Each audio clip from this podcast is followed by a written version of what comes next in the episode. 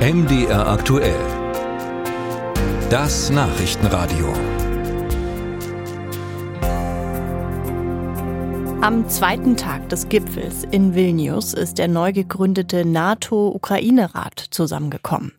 Dieses Gremium soll die Zusammenarbeit zwischen dem Verteidigungsbündnis, der NATO und der Ukraine vertiefen. Mit dabei sind die 31 Staats- und Regierungschefs des Atlantischen Bündnisses und der ukrainische Präsident Zelensky. Aus Vilnius dazu jetzt mehr von Sophie Donges. Ab sofort soll der Rat viermal im Jahr tagen und das Land noch näher an das Verteidigungsbündnis heranführen, über Sicherheitsfragen diskutieren und auch Reformen im Land voranbringen, die für eine Mitgliedschaft notwendig seien, so NATO-Generalsekretär Stoltenberg. Uh, es bedeutet nicht, dass 31 Alliierte und ein Partner sich treffen, sondern es ist ein Rat, in dem Entscheidungen getroffen werden. Es können die Staats- und Regierungs Regierungschefs sein, Minister oder Militärvertreter. Und es ist ein weiterer Schritt in Richtung Mitgliedschaft. Uh, uh, Stoltenberg und Zelensky begrüßten sich mit einer festen Umarmung, auch wenn der ukrainische Präsident nicht das bekam, was er sich vom NATO-Gipfel versprochen hatte.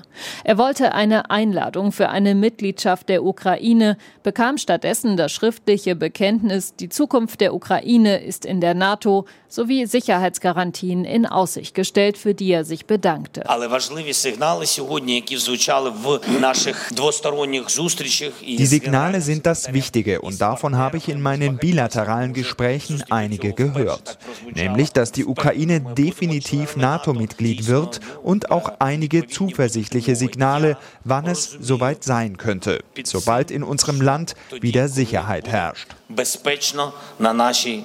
Kritik an der Ukraine-Haltung der NATO kam vor allem von osteuropäischen Staaten. Die estnische Regierungschefin Kallas äußerte Verständnis für die Frustration der Ukraine. Gleichzeitig sei aber auch die Einheit der Verbündeten wichtig.